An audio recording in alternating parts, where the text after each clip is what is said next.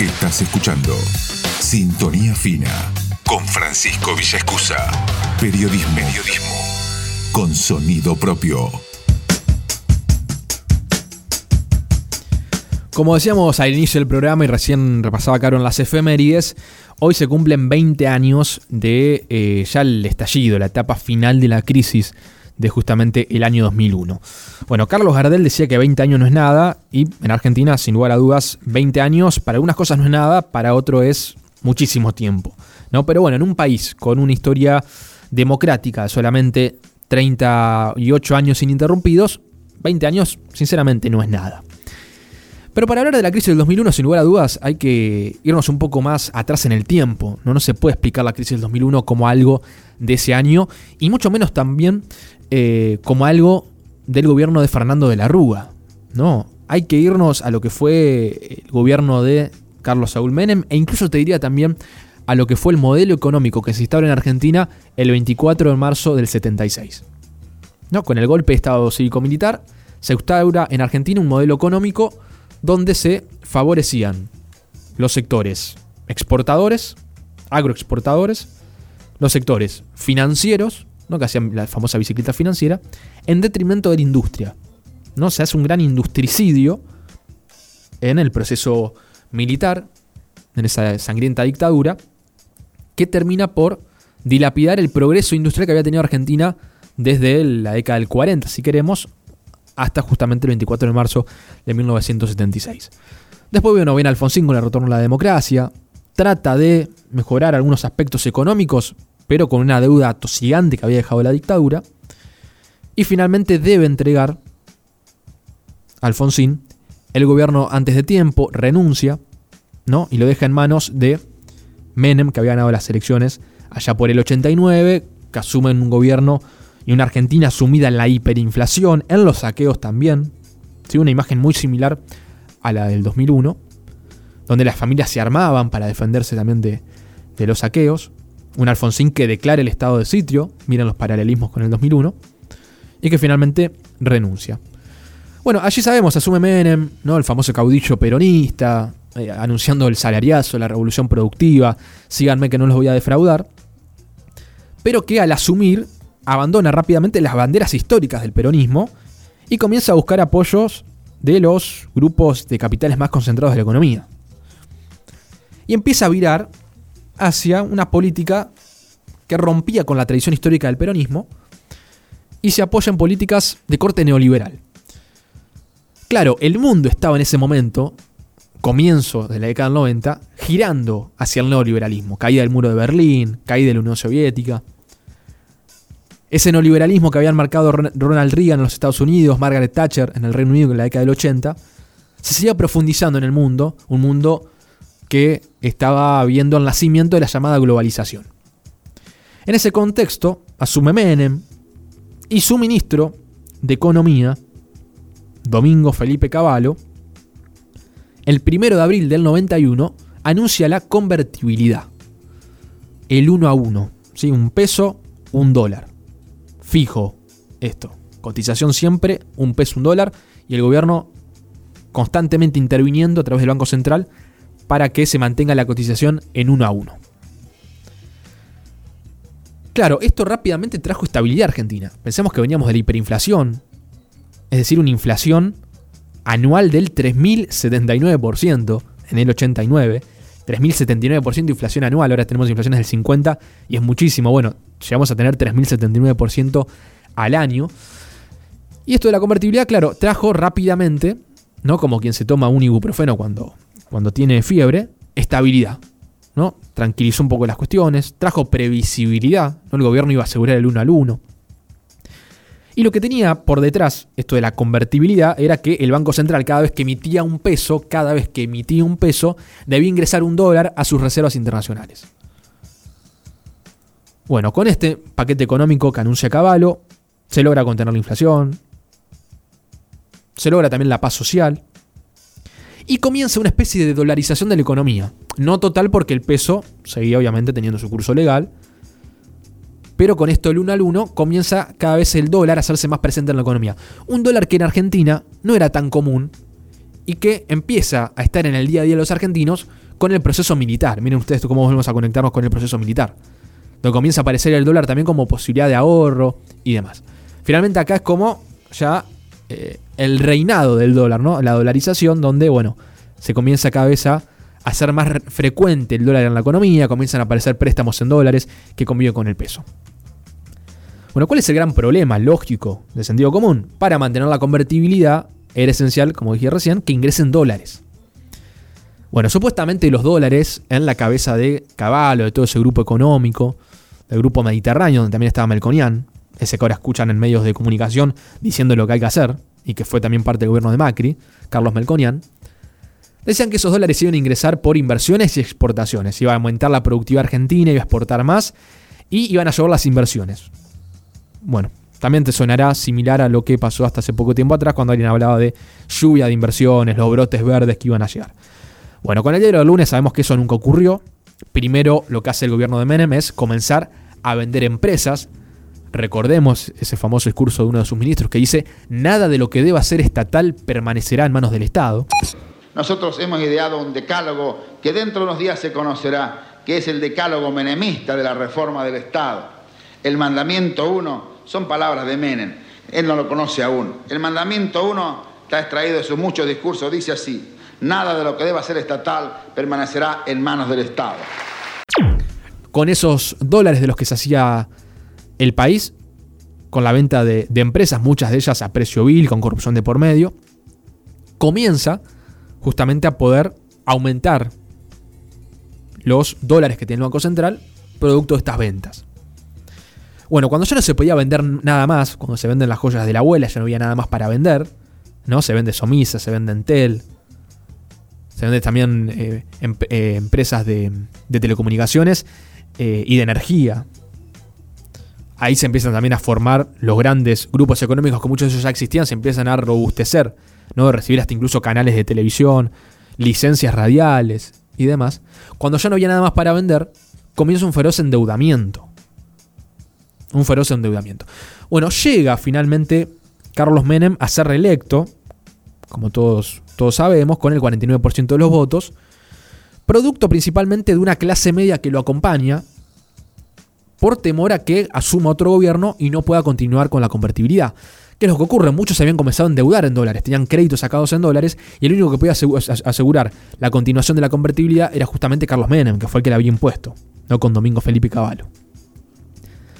Pero ya en esta segunda presidencia de Menem se comienzan a ver las consecuencias de estas políticas neoliberales, con principalmente la convertibilidad como el mayor programa económico. Se empieza a ver el aumento de la desigualdad social, el aumento de la pobreza, producto también de la destrucción masiva de la industria, ¿no? con una apertura indiscriminada de las importaciones. Cosas que antes se producían en Argentina comienzan a ser importadas por un valor menor, no tienen cómo competir las industrias y se empiezan a cerrar, empieza a aumentar el desempleo, ¿no? También de la mano con las eh, privatizaciones, acá en San Nicolás tenemos un ejemplo claro con, con Somisa, y toda esta desregulación económica, estas políticas de corte neoliberal, comienzan a tener sus consecuencias en el día a día de los argentinos. Bueno, en este contexto se van a las elecciones del 99, allá aparece en escena la alianza, ¿no? Como algo totalmente renovador, ¿no? De la mano de la UCR y el Frepaso, con De la Rúa de la UCR y Chacho Álvarez del Frepaso como candidato a vicepresidente, y ganan las elecciones del 99. De la Rúa en ese momento también asegurando la continuación de la convertibilidad. Decía, conmigo un peso, un dólar. Ah, conmigo un peso, un dólar. Aseguraba que se mantenía la convertibilidad y se mostraba como la contracara de la política farandulera del el menemismo. Un hombre serio, respetado, honesto, también en contra de la corrupción. Siendo Chacho Álvarez el principal garante de esa lucha contra la corrupción. ¿no? Era como venir a darle seriedad, pero mantener la convertibilidad que era muy popular todavía en aquellos tiempos, eh, eh, repito, perdón, principalmente por una clase media que se había endeudado y que además disfrutaba ¿no? de las posibilidades de viajar a Miami, poder comprarse un cero kilómetro, por esto de el 1 al 1, que era una gran mentira, una gran ficción, porque se mantenía con un feroz endeudamiento, como estaba repasando recién, del sector privado y finalmente también del Fondo Monetario Internacional. Asume entonces de la Rúa, supuestamente venía a hacer una renovación en la Argentina, muchos tenían esperanzas, Y poco a poco se comienza a ver que continúan las políticas neoliberales de De la Rúa. Peor aún, pierde su paladín de la lucha contra la corrupción, que fue Chacho Álvarez, que termina renunciando, se queda sin vicepresidente de la Rúa, principalmente, recordemos, por lo que fueron las acusaciones de los sobornos en, el Senado. Y llega a diciembre de 2000, eh, del 2000, bien digo, diciembre del 2000, de la Rúa, anunciando el blindaje. Blindaje del 2001. Dice, qué lindo que es, que, que es dar buenas noticias. Se viene un gran 2001, anunciaba de la Rúa allá por diciembre del 2000. Queridos argentinos, los esfuerzos de este año dieron sus frutos. He anunciado un blindaje internacional que nos saca del riesgo y crea una plataforma extraordinaria para el crecimiento. Llega después de un año difícil, difícil para ustedes que están soportando una crisis prolongada que lleva casi cuatro años castigándonos. Pero en definitiva, terminamos este año con un gran éxito, el blindaje 2001. Esto es lo que estábamos haciendo mientras algunos decían que no hacíamos nada. El 2001 será un gran año para todos. Qué lindo es dar buenas noticias. ¿Qué era esto del blindaje?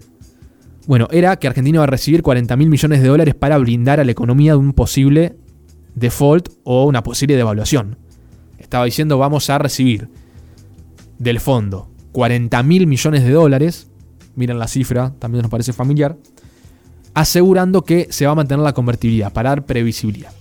Bueno, el Fondo Monetario se comprometía a dar estos 40 mil millones de dólares a través de diferentes desembolsos a lo largo del 2001, 2002 y 2003, siempre y cuando que el gobierno cumpliera con la política de ajuste. Lo que le interesaba al fondo es que Argentina le pueda devolver el dinero. No le interesa, digamos, que baje la desigualdad, la pobreza. Me interesa que acomodes tus cuentas para que me puedas pagar. Yo te presto para recibir dinero. Es la finalidad que tiene el fondo, prestar dinero para recibirlo con intereses. Bueno, todo venía bastante bien los primeros meses de ese 2001, hasta marzo del 2001, cuando la crisis económica y social que estaba mencionando comienza a recrudecer. Se va Machinea del Ministerio de, de Economía, asume López Murphy, sigue el mismo López Murphy que ahora es diputado nacional por Juntos por el Cambio, que dura solamente 16 días en el cargo, le dicen el breve a López Murphy, duró solamente 16 días. ¿Por qué? Porque propuso un ajuste criminal. ¿no? Quería recortar las jubilaciones, los salarios, en educación, ¿sí? en educación también recortar. Repito, un ajuste criminal. Y finalmente vuelve, finalmente vuelve al Ministerio de, Economía Domingo Felipe Cavallo, ¿no? El creador de la bomba, el creador de la bestia, el padre de la bestia, vuelve allá por mediados ya del 2001 como la garantía de una persona que iba a poder mantener la convertibilidad. ¿no? Qué mejor entonces que convocar al que había armado todo, toda esta bomba para que eh, no la desarme, porque la idea no era desarmarla, sino hacerla mantener en, en, el tiempo, patearla para adelante. Bueno, ahí finalmente entonces asume Caballo y anuncia el mega canje la otra gran medida, que prácticamente era tirar la pelota para adelante. Era deuda que estaba por vencer, refinanciarla para más adelante, por bonos que iban a vencer más adelante. No se resolvía nada. Y finalmente, como último manotazo dogado, ya hacia final del 2001, De la Rúa anuncia el ajuste más grande de la historia, la ley de déficit cero. Lo hace un 9 de julio, ¿sí? un día de la independencia. Medida que estuvo muy defendida por Patricia Bullrich, otra dirigente de Juntos por el Cambio, que suena como presidenciable para el 2023, que recordemos en 2001 defendía el recorte del 13% de las jubilaciones, recorte de salarios, de las asignaciones sociales. Y ahí bueno, comienzan obviamente a estallar las protestas. ¿Qué tal? ¿Cómo están? ¿Fracasó el modelo económico y ustedes no lo reconocen, ministra? ¿Y por eso estamos de ajuste en ajuste? ¿Qué posibilidades tenemos? ¿Avanzar al abismo o decir la cortamos acá? ¿Y la seguimos un día más? La situación de la Argentina puede ser realmente terrible. ¿Qué dijimos? Vamos a poner una regla fuerte, déficit cero. Vivimos con lo que recaudamos. Esta regla implica hoy un esfuerzo y un sacrificio al 30% de los jubilados. ¿Pero era necesario recortarle a los jubilados? Pues es una medida súper extrema. ¿eh? Terrible, pero sí, muy, muy dura, pero un dirigente cuando está en el gobierno y tiene que tomar decisiones fuertes porque sabe las consecuencias que puede tener no tomarlas, las tiene que tomar, porque íbamos a terminar muy mal. En este contexto, la imagen de la Rúa se comienza a deteriorar. Se da esa famosa escena de De la Rúa en Showmatch, ¿no? que no sabe por dónde salir, que se equivoca con el nombre de la mujer de Marcelo Tinelli, que se equivoca del nombre del programa, en vez de decir Showmatch dice Telenoche. Se empieza a ver también una imagen pública de un presidente desorientado, perdido. Y en el marco de todo esto llegamos al 14 de octubre del 2001, elecciones legislativas. La gente tenía que ir a votar y los votos en blanco alcanzan el 24%, con una participación mínima histórica que mostraba ya un descontento de los argentinos con toda la clase política, o por lo menos la gran mayoría, principalmente contra la alianza. Ya en noviembre comienza a aumentar la desconfianza, se dispara el riesgo país, ¿no? el interés que paga finalmente Argentina por su deuda. Y en ese contexto, Caballo anuncia el famoso corralito financiero. Hemos tenido que adoptar una medida transitoria de limitación a la extracción de dinero en efectivo. Y solo se podrá hacer durante este periodo de 90 días por cifras de 250 eh, pesos semanales. ¿Por qué anuncia el corralito financiero? Porque comienzan los grandes tenedores de depósitos en Argentina en dólares a sacarlos de los bancos y llevárselo afuera. E incluso los bancos empiezan a dar facilidades para que esto ocurra. Comienzan a comunicarse con los grandes tenedores, entre ellos no solamente grupos inversores buitres, que este término de fondo buitre lo usa Caballo en el 2001, que ahora parece muy eh, de izquierda hablar de fondo buitre. Caballo, en una conferencia de prensa en 2001, habla de los fondos buitres que se querían llevar la plata afuera. Entre ellos fondos buitres, además de fondos buitres, había también famosos argentinos. Susana Jiménez, Mirta Legrand, que supieron llevarse antes de tiempo al Uruguay el dinero para que no quede, obviamente, en el banco y no lo puedan sacar. Miren lo, bueno que era no tener un peso de más en Argentina, tener esos beneficios de saber lo que se venía. Finalmente Cabal anuncia el corralito, ahí obviamente ya fue el punto final, podríamos decir, de la gestión de la Rúa, comienza a estallar todo por los aires, comienzan a recrudecer las movilizaciones los saqueos, ¿no? Un caballo que decía, bueno, no hay problema, usen la tarjeta de débito, con una Argentina que tiene el 40% de la economía en la informalidad. Entonces comienza a desaparecer el dinero que había en circulación, ¿no? Con un desempleo del 20%. Que incluso muchos habían quedado desempleados, tenían sus dineros en los bancos y vivían de los intereses que generaba ese dinero y de repente se encontraron con que no lo podían sacar. ¿no? Pensemos ¿no? a qué punto había llegado Argentina producto de estas políticas. Y ahí, repito, comienzan los saqueos, los cacerolazos, trabajadores contra trabajadores. Y un día como hoy, 19 de diciembre, hace 20 años atrás, en estos momentos, la Argentina estaba totalmente convulsionada y hacia la noche de la Rúa, para contener lo que fue una movilización histórica en Plaza de Mayo, comienzan con las cacerolas ir argentinos sin banderas políticas a Plaza de Mayo, declara el estado de sitio. Compatriotas, culmina un día difícil. Han ocurrido en el país hechos de violencia que ponen en peligro personas y bienes y crean un cuadro de conmoción interior. Quiero informarles que ante eso he decretado el estado de sitio en todo el territorio nacional e informado al honorable Congreso. Se multiplican las cacerolas, el grito de que se vayan todos, y esa noche es justamente cuando renuncia finalmente Domingo Felipe Cavallo, el que había creado la bestia, que incluso ahora lo pueden escuchar en medios sin aún al día de hoy reconocer ningún tipo de error. Porque uno puede decir, bueno, puede decir falló la política, no era el momento. No reconoce ningún tipo de error, para él fue virtuoso el proceso de convertibilidad y la culpa fue del fondo que dejó de dar plata. Es sin lugar a dudas inaudito y ya habla de algún tipo de patología que tiene Caballo bueno, esa patología se puede llamar cara rota, en otras palabras, que están los Estados Unidos dando clases, ¿sí? pobres aquellos alumnos de caballo, que pagan costosísimas universidades a los Estados Unidos para recibir sus clases, vaya a saber uno de qué, y sigue dando cátedra incluso en los medios que le dan el espacio, principalmente TN, Marcelo Bonelli, que no sé, lo ama caballo y constantemente en a dos voces eh, con Alfano lo suelen entrevistar. En este marco, finalmente el 20 de diciembre terminan renunciando de la Rúa, que se va a las 19.52 en esa histórica imagen con helicóptero. Y en el marco de todo esto, una feroz represión, 39 muertos que dejaba de la Rúa. Acá ya no solamente era una cuestión de una crisis económica, social, política, sino que hablamos de muertos. Era el Estado, la Policía Federal, reprimiendo con balas de plomo, balas de plomo a los manifestantes. El primer muerto se da en la noche del 19 de diciembre en las escalinatas del Congreso de la Nación, donde está el video incluso de cómo, con una 9 milímetros, un policía disparaba, disparaba balas de goma, de plomo, perdón, contra los manifestantes, golpeando en una pierna a uno de ellos que muere en las escalinatas. Imágenes que por suerte, de tan violencia, no hemos vuelto a ver y esperemos no volver a ver en la historia argentina. La gran pregunta después de todo este repaso histórico, para tener un poco de memoria, es si aprendimos algo los argentinos. Uno entiende que aprendimos poder resolver estos problemas por las vías institucionales. Renunció de la Rúa y afortunadamente funcionó el sistema constitucional democrático para poder asignar un presidente. Uno entiende también que entendió el pueblo argentino la importancia que tiene de cumplir un rol en la calle, lo que puede lograr el pueblo unido. ¿No? Ese canto que después sería bandera del pueblo unido jamás será vencido. Lo que puede lograr el pueblo unido en la calle. Renunció el ministro de Economía y hasta el presidente. Y también creo que fue un aprendizaje para la clase política, que supo ver cómo en ese momento histórico en Argentina hubo una ruptura con la clase dirigencial, que se vayan todos. ¿Quiénes eran todos?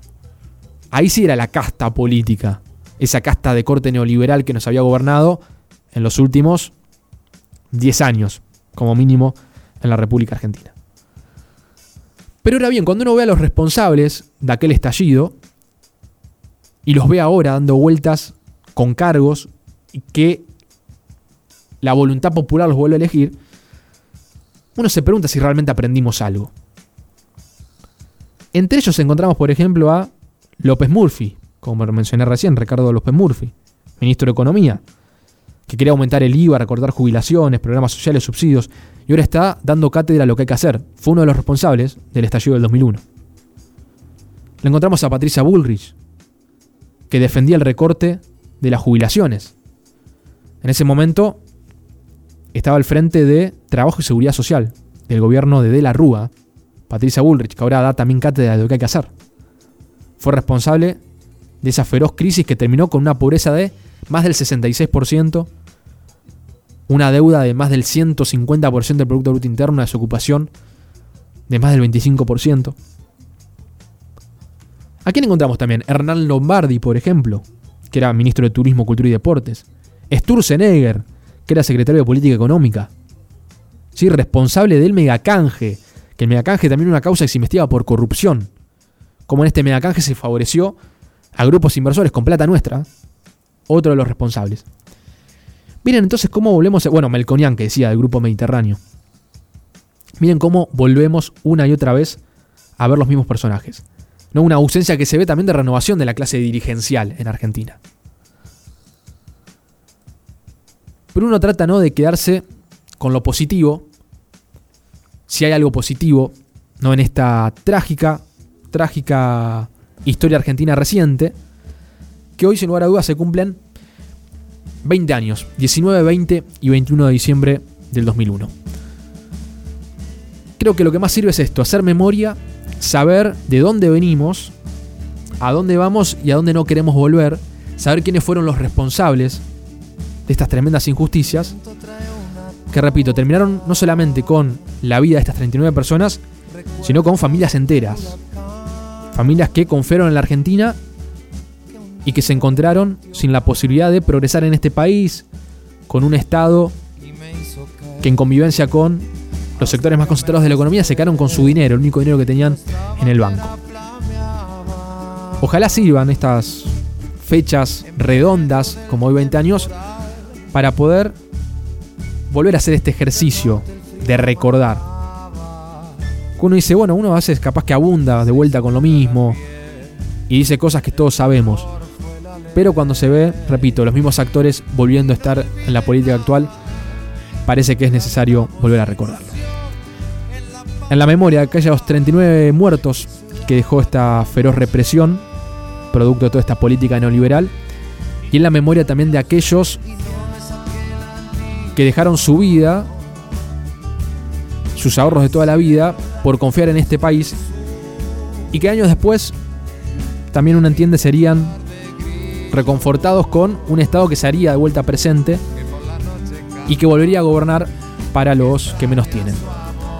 Ojalá nunca salgamos de esa lógica y Argentina siga siendo ese país próspero que aquellos hombres de mayo de 1810 defendieron y propusieron en definitiva para aquellos que nacimos aquí y todos aquellos que quieran vivir en suelo argentino.